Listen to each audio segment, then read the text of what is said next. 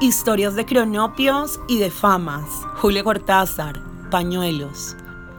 Un fama es muy rico y tiene sirvienta.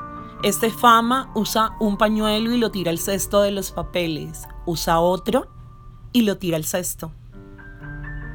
Va tirando al cesto todos los pañuelos usados. Cuando se le acaban, compra otra caja. Su sirvienta recoge los pañuelos y los guarda para ella.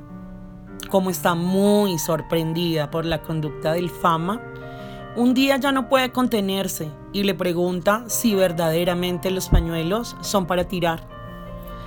Gran idiota, dice el fama. No había que preguntar. Desde ahora lavarás mis pañuelos y yo ahorraré dinero.